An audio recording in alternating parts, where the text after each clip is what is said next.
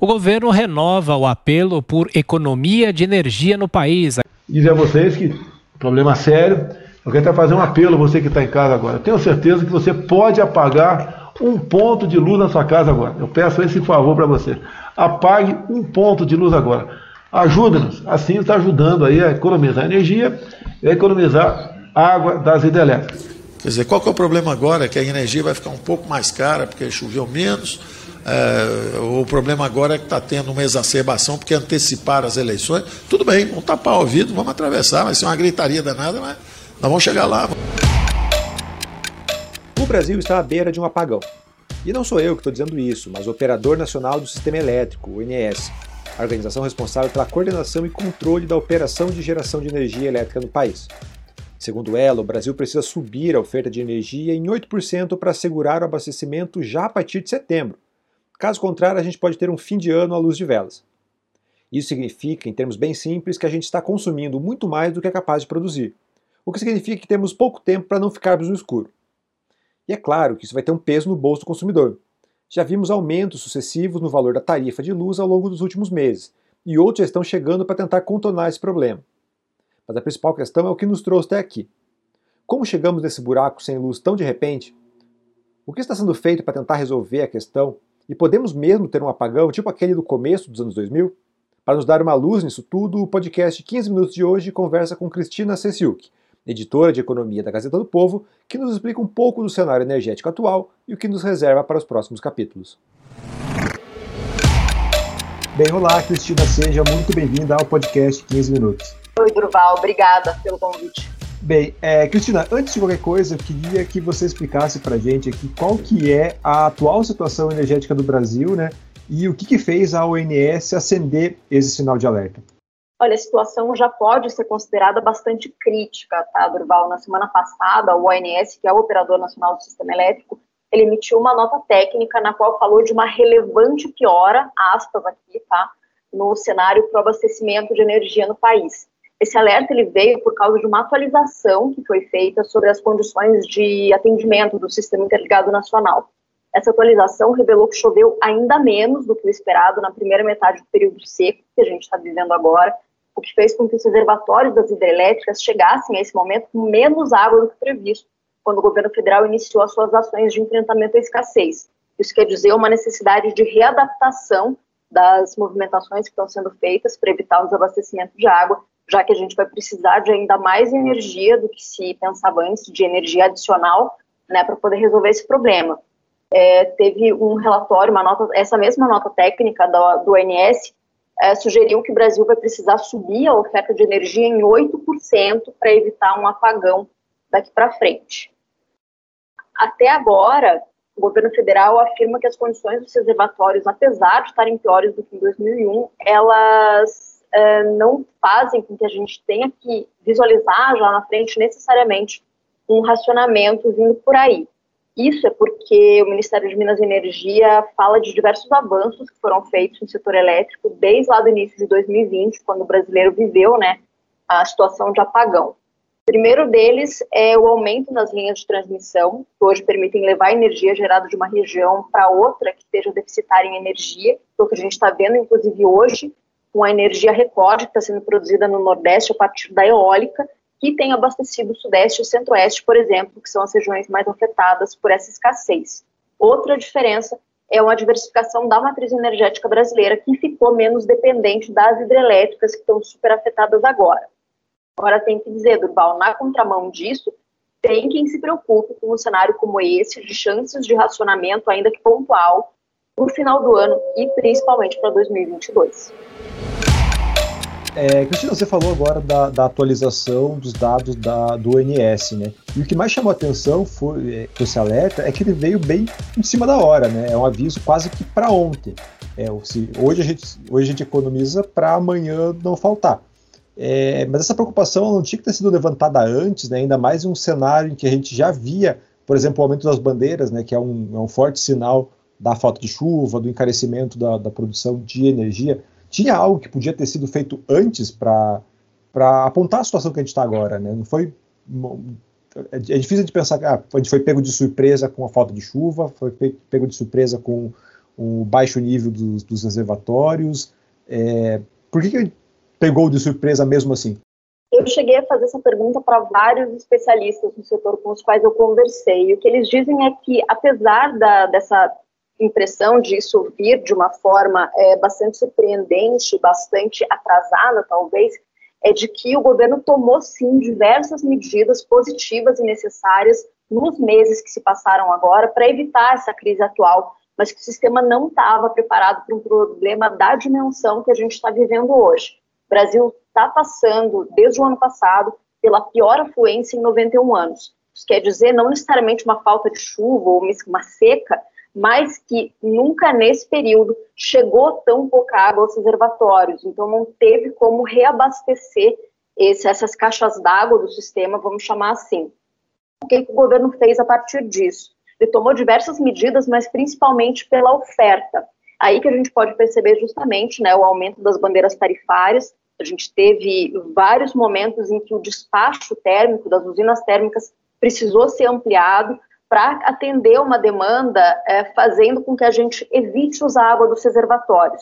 Então, o que significa esse uso das termoelétricas é, na verdade, economizar a água para que ela não falte mais adiante, para que a gente não chegue no final do ano com um cenário excessivamente crítico que não dê conta de ser recomposto a partir das chuvas que devem chegar.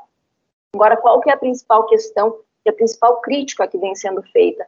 O governo tomou diversas medidas na ponta da oferta, então, ele tratou de tomar diversas medidas com relação, por exemplo, à flexibilização de critérios para a transmissão de energia de uma região para outra, tomou também medidas para importação de energia de países vizinhos. A gente tem visto isso acontecer principalmente no sul do país, com energia vinda de Argentina e do Uruguai, mas tomou poucas medidas com relação à demanda, ao consumo.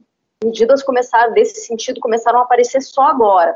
Na semana passada, o governo federal publicou aí as regras para o que vai ser um programa de redução voluntária na indústria, que deve fazer aí uma série de sugestões que vão precisar ser acatadas ainda assim pelas autoridades para reduzir o seu consumo nos horários de pico, fazendo com que seja consumida menos energia cara.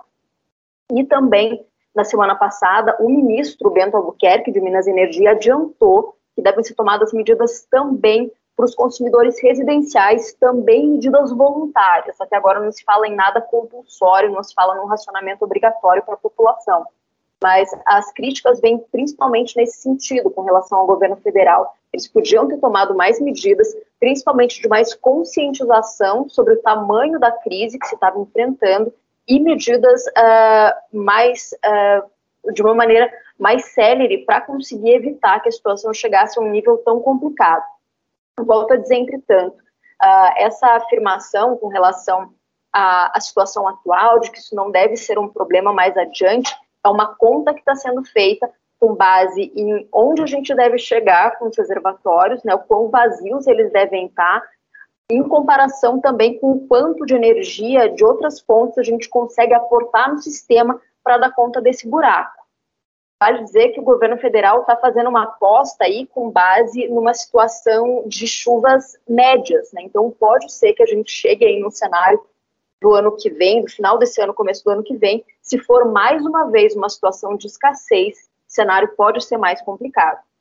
Você falou de, de medidas do, do, governo federal, o governo federal demorou para fazer algumas, é, tomar algumas medidas, e nas redes sociais, um dos comentários que mais comuns, assim, que apareceram, de, de repercussão mesmo dessa crise energética foi é, culpando o fim do horário de verão, né?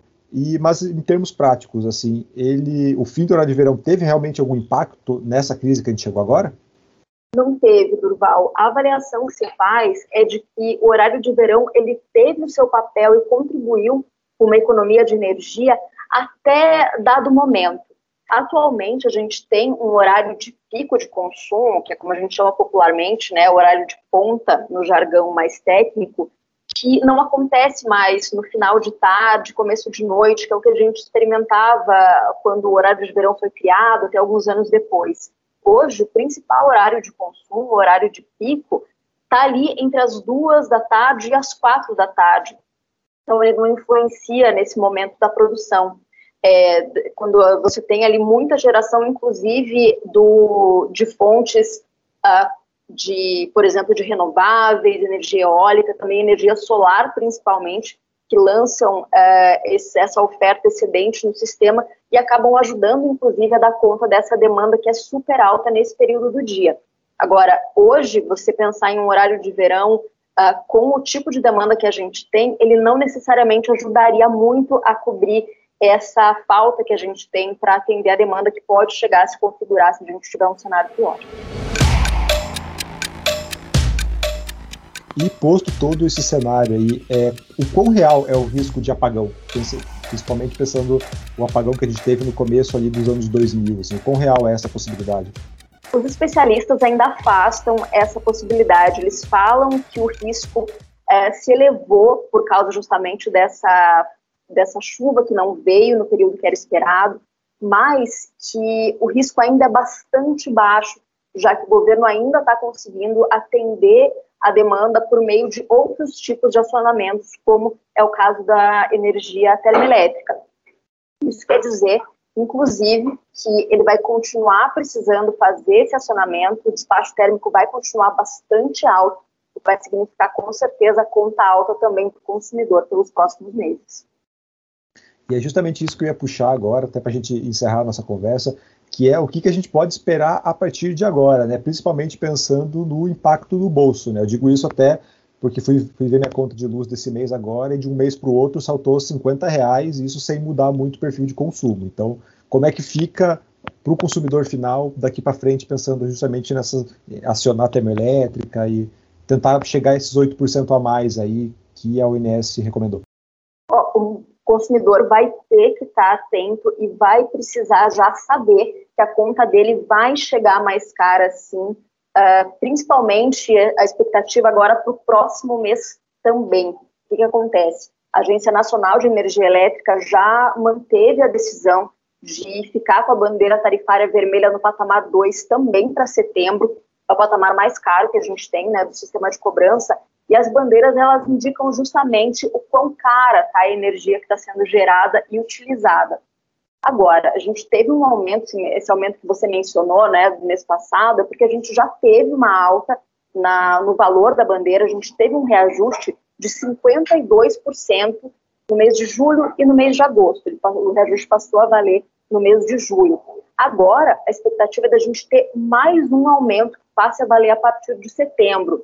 Isso porque, de acordo com a área técnica da ANEL, o valor da bandeira não está dando conta de atender todo o custo da geração termoelétrica. A gente deve ter essa manutenção da bandeira vermelha no patamar 2 até o final do ano, com essa possibilidade ainda de reajustes que venham a acontecer para dar conta de suprir o valor mais caro dessa geração. Certo. Bem, é isso, toda a cobertura sobre a crise, a crise e a situação energética do país você acompanha aqui na Gazeta do Povo. Cristina, mais uma vez, muito obrigado pela sua participação e até a próxima. Obrigada, Durval, sempre à disposição. Até a próxima.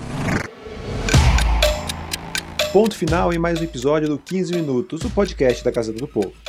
Ao longo do episódio, você vê o áudio de TV Câmara, Rádio Jovem Pan e do canal do presidente Jair Bolsonaro no YouTube. Eu lembro sempre que 15 Minutos conta com a Marisco Caro na produção, a montagem de Leonardo Bestloff e a direção de conteúdo do Rodrigo Fernandes. Eu sou o Durval Ramos e fico por aqui. Até mais!